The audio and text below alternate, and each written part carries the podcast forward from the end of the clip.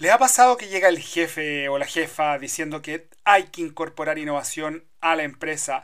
Tenemos que ser innovadores dentro de la organización, dentro de un área, un proyecto en particular.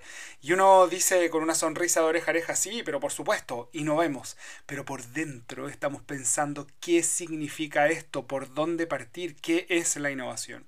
No te preocupes, hay muchos que tienen estas dudas y justamente este podcast está para resolverlas.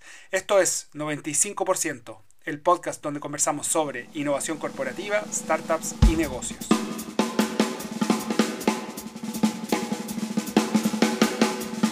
Hola, soy Matías Rojas de Luca y esto es 95%. La innovación tiene muchas definiciones distintas. Pueden encontrar en distintos papers, libros, podcasts eh, una definición para cada ocasión. Sin embargo, en este podcast me gustaría quedarme con, para mí, lo que es la definición más esencial de la innovación. En este caso vamos a hablar de innovación corporativa, eh, como la búsqueda de soluciones para resolver problemas o desafíos reales, tangibles, a través de productos, servicios o modelos nuevos en el contexto en el que estos, estos desafíos se desarrollan. Entonces la pregunta de fondo es cómo poder crear y desarrollar estas nuevas cosas, estos nuevos productos y servicios en el marco de una organización que tiene su propio quehacer e inercia. Y ahí está probablemente eh, el desafío más grande, el de plantear una agenda distinta cuando la agenda o el quehacer de, de, la organización eh, ya sigue su propio camino.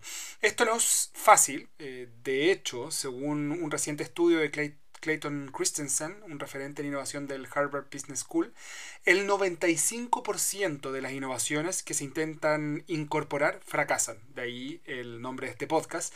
Y la intención de que ese porcentaje vaya disminuyendo cada vez más para que estas innovaciones tengan cada vez más éxito dentro de las organizaciones.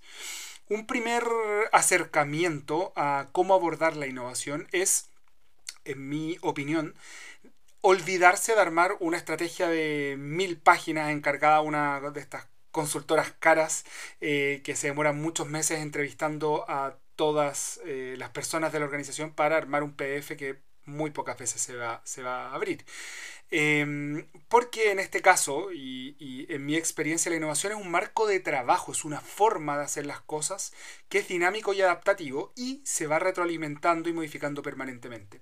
Más aún, la innovación no involucra en sí misma una estrategia, sino que más que una estrategia, es un plan táctico para acompañar a la estrategia de la organización, al, plan estratégico de la empresa. En otras palabras, la innovación no tiene una agenda propia, eh, sino que la innovación es un catalizador de los planes de las organizaciones, es una forma eh, de llegar a través de otros caminos al mismo objetivo de la organización. Y esto es importante porque muchas veces se nos ve a nosotros eh, los innovadores dentro de las organizaciones como un bicho raro, como alguien que está haciendo cosas muy distintas y muy separadas a la organización, siendo que somos parte todos del mismo equipo. Al mismo tiempo no es un marco lógico eh, o un paso a paso exacto de lo que hay que hacer, sino que es un set de herramientas que pueden ir cambiando en el tiempo. Así cuando hablamos de innovación, yo diría que más que un mapa necesitamos una brújula, eh, más que un detalle del paso a paso necesitamos algo que nos marque el camino hacia dónde ir para ir iterando permanentemente eh, nuestras herramientas de innovación y poder llegar a una solución óptima. Y la pregunta previa a qué camino seguir para innovar dentro de mi organización es la pregunta probablemente más obvia, pero menos común. ¿Para qué quiero innovar? Entonces, ¿para qué quiero resolver de manera distinta los problemas de siempre? Y bueno, hay bastante literatura al respecto. Yo, eh, sobre todo inspirado en eh, el libro de diseño de propuesta de valor de Alex Osterwalder, eh, me tomé la libertad de aterrizar en cuatro para qué, en cuatro razones por las cuales las organizaciones innovan. Y estas cuatro categorías eh, tienen subcategorías, por supuesto, pero lo importante es que tienen respuestas distintas. O sea, para estas cuatro razones para innovar, tenemos cuatro, bueno, o, muchas más en, verdad, eh, formas de responder o de dar solución a ese propósito de innovar, ese para qué innovar. El primero es mejorar el rendimiento de la organización, puede ser generar más ingresos, menos costos, más eficiencia, etc. El rendimiento de la organización es una de las razones por las cuales eh, se busca la innovación.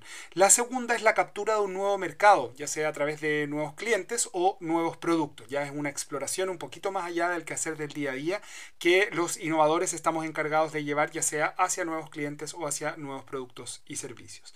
Tercero, la mejora de la percepción de marca o el estatus de la empresa. Es algo que algunas veces se toma mal en el sentido de que es una máscara, es algo que no refleja correctamente el espíritu que debería mostrar la empresa, pero esta mejora de la percepción, entendiendo que la organización se vuelve más innovadora, es el primer paso para empujar una cultura de la innovación, no solo hacia los de afuera de la organización, sino que también hacia los mismos colaboradores. Y un cuarto punto es la mejora de la propuesta de valor de la empresa hacia el cliente final. Y aquí también tiene que ver con esfuerzos tal vez más incrementales porque habla de mantener la misma propuesta de valor pero irla mejorando permanentemente.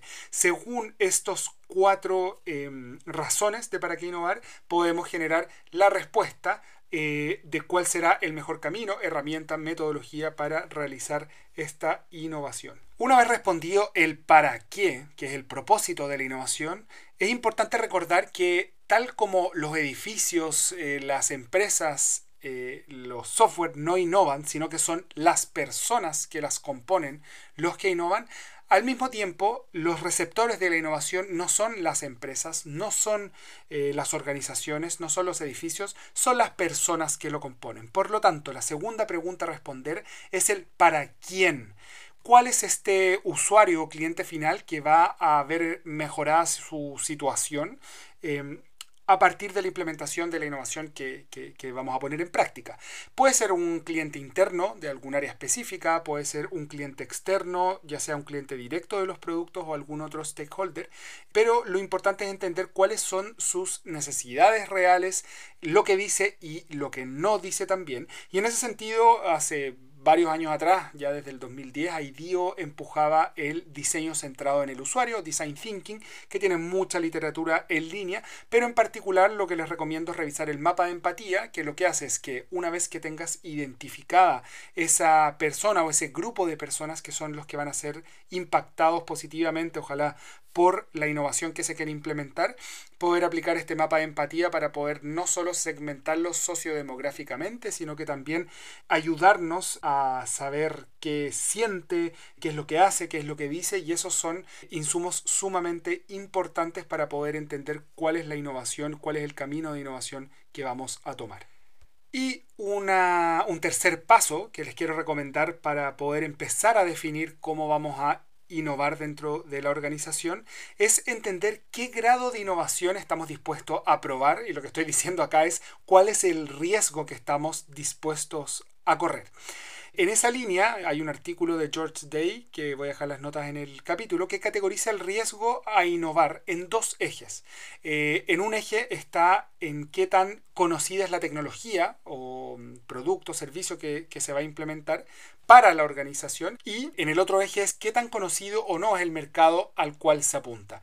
Entonces habla de que en estas dos variables existe una combinación que te va a ayudar a definir qué es más riesgoso o qué es menos riesgoso. Y en ese sentido podemos catalogar la innovación eh, que se quiere realizar como innovación incremental, que es la que está más cerca del día a día de los procesos operativos, una innovación adyacente cuando me quiero mover en, el límite de mi organización, ya sea en el mercado en el producto que se está concibiendo, o finalmente una innovación disruptiva, que es aquella que está bastante separada del quehacer de la organización y tiene otros caminos también.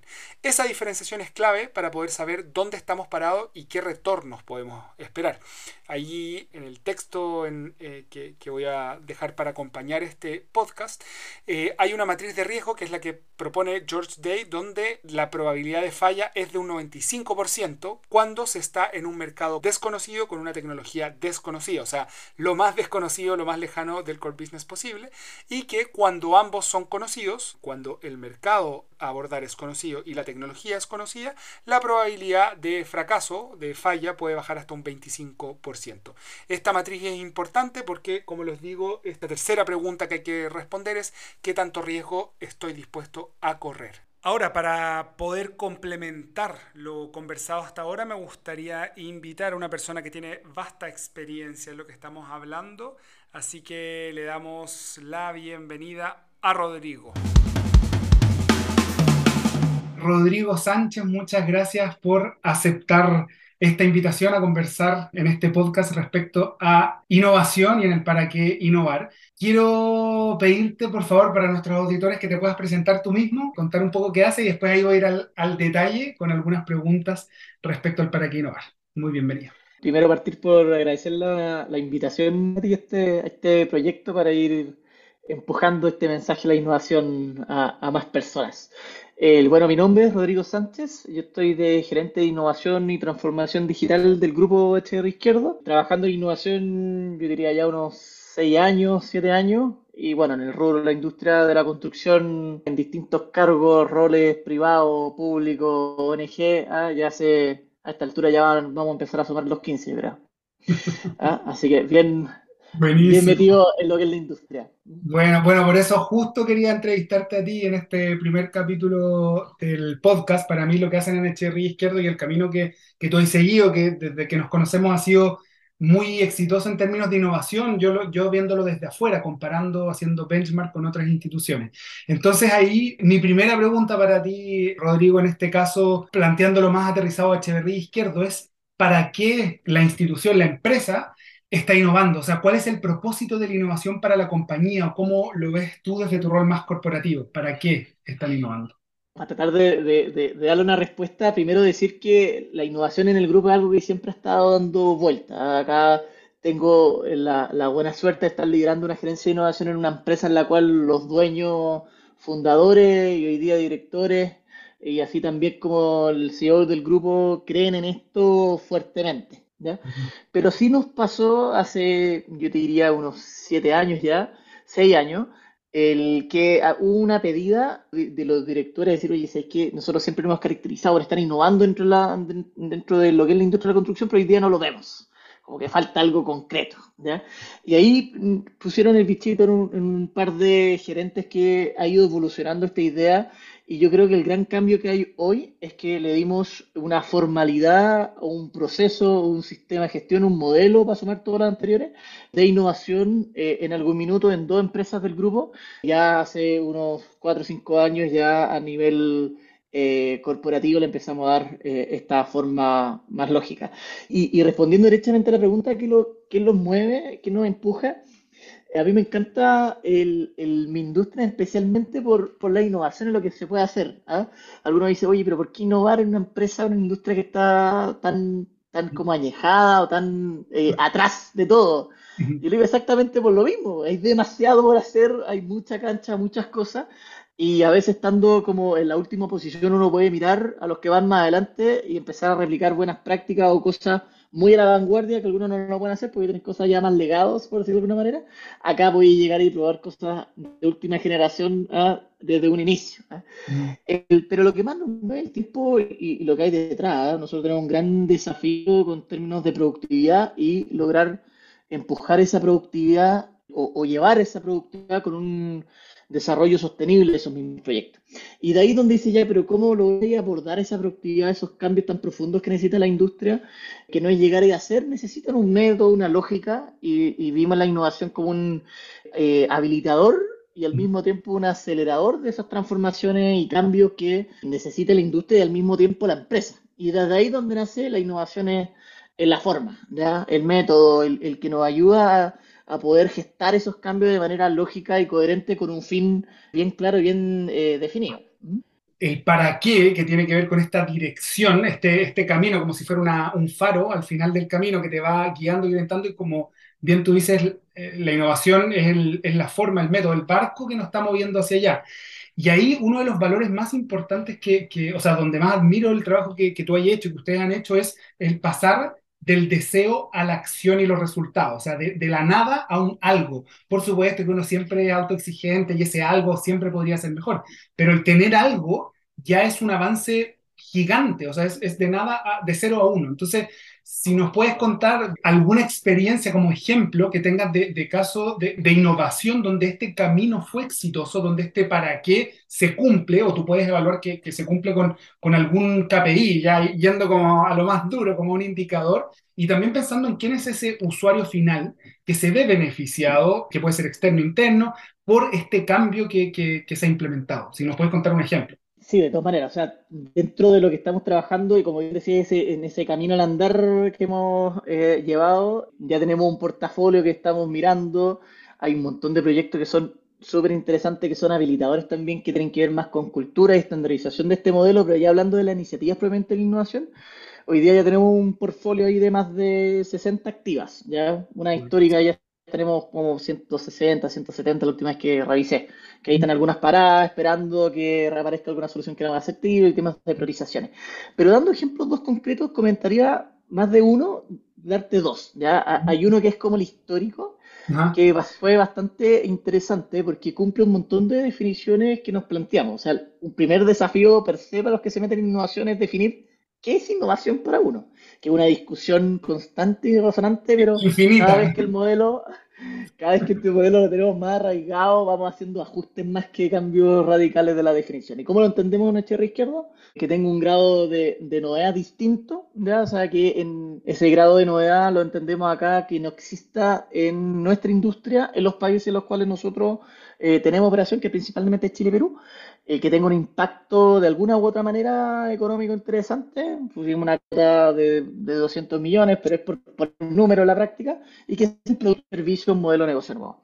Bueno, el ejemplo que te voy a dar es un proyecto que es muy propio de la construcción, que se llama segmentación de estructura, es de una de las unidades del grupo que se llama BCL, eh, ellos son expertos durante muchos años de una, una forma constructiva que se llama el postensado, y que de hecho, cuando nacieron ellos hace 25 años, era innovación para la industria. Pero como pasa cualquier innovación con el tiempo, después de dos décadas, ya pasan a ser parte del mercado y tienen competidores súper agresivos y la rentabilidad obviamente de aquí estas lógicas se achican bastante. Cuento corto, ellos eh, vieron dentro de su core de negocio conocimiento profundo que era este postensado, vieron una gran oportunidad en términos de negocio porque los clientes también lo veían de buscar desafíos en, en términos de minería y al mismo tiempo lo que hicieron algo como una definición muy propia de la innovación, es como inventaron una, buscaron una tecnología que ellos conocían muy bien y lo llevaron a un lugar que no existía. Y se llama el proyecto Cementación de Estructura. ¿ya? La cementación de estructura en la práctica logran llevar eh, unas construcciones que se requieran en minerías que tienen una necesidad de mucho hormigón inmediato. De hecho, hay camiones, para darte un orden de magnitud simplemente, ¿eh? en un mes en un edificio cuando se construyen, tiran entre 300 y 500 cubos de hormigón de metro cúbico.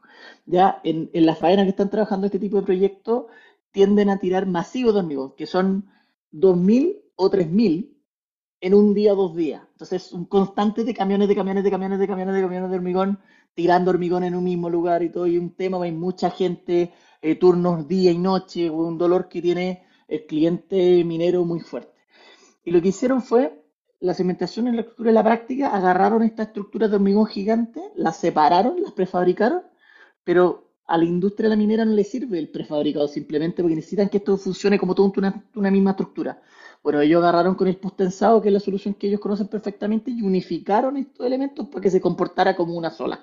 No existe en el mercado en ningún caso, entonces hace un check súper, súper interesante. Era un dolor que los clientes sí lo tenían ya principalmente por la cantidad de personas que estaban en faena, normalmente en minería en altura, entonces temas, temas de turno, de toda una dinámica. El, y es como un ejemplo que, me, que, que también lo converso con otras personas, el ejemplo perfecto como la, la, la, maleta con rueda, la práctica. La maleta es algo que siempre ha existido durante centenares de años, la rueda centenares de años, lo juntaron, inventaron la rueda, la maleta con rueda, después la incrementable que de 2 a 4, de 4 que giran y así sucesivamente, la cementación de estructura en la práctica es la maleta con rueda en la industria minera en el término que es de hormigón eh, armado. Y lo más entretenido es para el negocio esta innovación generó que tenían un portafolio de 100 proyectos Este único proyecto, el año que lo ejecutan, 100 o 150 más o menos que manejan, al mismo tiempo distintos proyectos. Este es un proyecto que logra duplicar ese año las ventas, o sea, equivale al peso, y también aumenta la rentabilidad de ese año cerca del 60%. También va al callo de lo que busca la innovación, agregar valor concreto, en este caso un valor económico súper, súper eh, potente, y ahí han estado aplicando esta misma solución en otros proyectos y también haciendo un spin-off de la lógica detrás, ¿no? De esta conceptuación de, de, de, segmentar las estructuras, también están ahí viendo dos o tres soluciones que son de la misma raíz, que también le, le, le genera un valor súper, súper concreto. Y perdón, y Rodrigo, antes, de pasar a la segunda, en esto vendríamos hablando de una innovación no en producto, sino que de modelo, ¿no? Porque el producto del mismo, como tú dices, como la maleta con rueda, o, o, es un producto nuevo que se ofrece a, a, los clientes solo para los que no son eh, conocedores de la industria de la construcción, para, para que quede... Para, para claro, la, la, empresa en la práctica, ahí, a través de ese producto se dieron cuenta también, eh, lo entretenido de la innovación que tienes que ir cuestionándote, ellos lo presentaron al comienzo como un producto innovador y cuenta que no lograban vendérselo. Y porque están tocando la puerta incorrecta, se lo están vendiendo muchas veces al constructor que iba a construir y montar la estructura respectiva. Después se dieron cuenta que hay que presentarlo como un modelo a la práctica, que es como un servicio más integral. ¿Ya? De hecho, incluye ingeniería, el suministro y toda la lógica. En práctica crearon un nuevo modelo de negocio para ellos que se traduce en una nueva línea.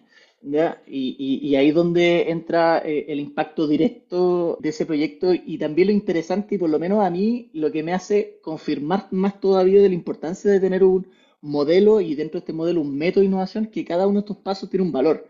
¿Ya? Y, y acá ese valor fue súper importante, mostrar un caso de negocio que haga sentido a un cliente, en este caso un cliente final, que, que es la minera, en el dolor que ellos tenían al principio, oye, te voy a ahorrar menos plazo, que es una de las cosas que en construcción uno siempre está mirando. De hecho, se acortaba el plazo de esa faena como en cuatro meses, porque la práctica la retiraba y la hacía en paralelo a otras partidas.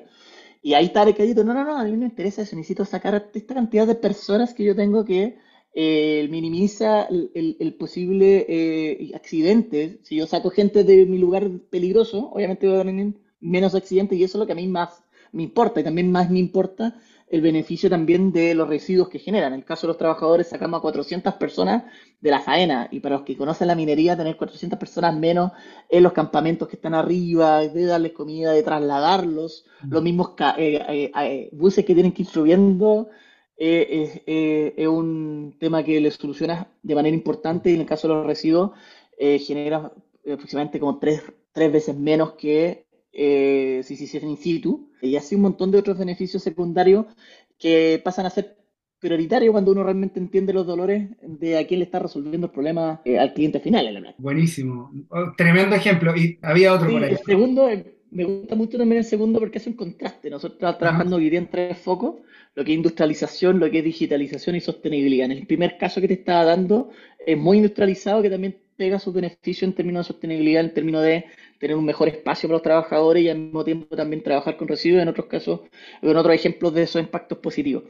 Pero en el otro caso es algo muy reciente que tiene que ver más con lo que es el digitalización. Nosotros como constructora, como desarrolladores, como montaje industrial, la construcción industrializada o la prefabricación es algo que está muy cercano. La tecnología al mismo tiempo es totalmente lejana, y no lo digo así como para hacer la caricatura, sino que la industria de la construcción es la que está en la industria menos digital de todas las industrias. O mirando el vaso medio lleno, a el que tiene la mayor cantidad de oportunidades. De. Todo problema es una oportunidad. Y, también siendo consecuente eh, a nuestro modelo es que cuando hay algo que nosotros no somos conocedores, como el caso de una construcción neutralizada, tenemos que ir a mirar, a buscar eh, aliados para que nos ayuden eh, a resolver nuestros problemas. Uno de ellos es que vemos una gran oportunidad en lo digital, las tecnologías que van apareciendo y nosotros como constructores en la práctica no somos expertos en ello. El problema que tenemos, como te comentaba al comienzo, el gran dolor en la productividad. Entonces, una forma de poder abordar esa productividad es medirla bien. Y siempre hay una discusión de, oye, yo avancé tanto, pero en verdad avancé este, y hay una persona que va a hacer este avance con un porcentaje, que lleva el plano, le manda, todo un desafío como muy manual. Y estuvimos mucho tiempo explorando soluciones de poder automatizar el seguimiento de obras a través de alguna herramienta digital. En este caso son cámaras que te entregan información de distinto tipo. Y eh, nos topamos, de hecho fue en una parte muy temprana, pero ya cuando empezamos a, concretar el, proyecto fue por, por 2020 la práctica, con una startup que se llama Oralink, que ellos lo que hacían a través de una cámara era medir la temperatura del hormigón. ¿Por qué es importante medir la temperatura del hormigón? Porque cuando uno mide la temperatura del hormigón, sabe la tensión que tiene ese hormigón y puede sacarle estos palitos que son el encimbrado que le llaman para poder sostener las losas cuando uno tiene el hormigón líquido, la ya que después se, se, se, se solidifica y, y, mantiene la, resistencia y la losa que uno conoce en cualquier edificio. Y los conocimos, vieron esto, nosotros le dimos valor eh, a, este seguimiento y se empezó a explorar, oye, ¿qué otras cosas pueden hacer? Y nos mostraron, miren, hoy estamos explorando esto, una solución de poder hacer un seguimiento de eh, de la obra. ¿ya? ya explican un poco. mira, con la cámara que tengo acá yo puedo detectar qué muros están construidos, qué losa está construida, qué columna está construida. Y fue bastante interesante porque la práctica cuando nos entregaron eso, esto eh, al, administrador de obra que estaba en ese proyecto, lo mira y dice, ¿sabes qué? En verdad, este panel no, no sirve de nada. Ahí obviamente hay un vínculo súper positivo entre una startup y una empresa porque la startup viene con una nueva tecnología, viene con una mayor velocidad, ¿cierto? un equipo más acotado, tiene el empuje mucho más acelerado. En cambio, la, empresa, especialmente la grande, es mucho más lenta, obviamente, le cuesta más, pero sabe del negocio y tiene un año, décadas de experiencia acumulada para decir, oye, esto sirve, esto no sirve, y mucha data también para decirte, oye, aquí tienen que estar. Cuento corto, eh, hubo un pivoteo por cerca de seis meses. Habíamos intentado hacerlo con esta otra startup, tuvimos como dos años tratando de hacerlo y fueron puros palos de ciego, pero en esta estuvimos trabajando como seis meses con ellos, este administrador con el equipo, y desarrollaron una solución que a través de la misma cámara que medía la temperatura del hormigón, revisa qué es lo que está construido, lo cruza con un modelo BIM, que es un modelo 3D del, proyecto, y en la noche hacen correr, ¿cierto?, un algoritmo, con, las imágenes se procesan con algoritmo Machine Learning y después lo cruza con, lo que existe del modelo 3D, eh, y en la mañana aparece realmente ese avance. Y lo más potente, no solamente que te automatiza, yo suelo ocupar esa palabra con mucha delicadeza, porque todos piensan que con lo digital se automatiza todo y termina igual una persona metiendo información. Acá literalmente lo automatiza, es la máquina que levanta eso y la persona que sigue esa pega pasa a ver, oye, cómo destrabar ciertas soluciones, adelantar problemáticas y adelantar alertas, eh, lo que nos ayuda, ¿cierto?, a mejorar la productividad de manera eh, significativa y también a cortar los, los tiempos de los proyectos porque uno puede ir probando distintas estrategias eh, y tenía un dato súper verídico y acertado de poder ver si es que realmente el cambio de estrategia que implementaste sirvió o, no sirvió, apuntando incluso a ahorros de eh, acortar un mes eh, o mes y medio una obra, que eso en gastos generales o, los mismos proyectos es mucha, mucha plata. ¿ah? Ahí es donde está el, el KPI que va a abordar el problema de fondo, que esta productividad que tanto nos duele en nuestra industria. Oye, buenísimo, Rodrigo, porque más encima pusiste dos ejemplos, unos internos y otros externos, y, y, en el fondo, pero ambos apuntan a KPI súper específicos que tienen que ver con la productividad.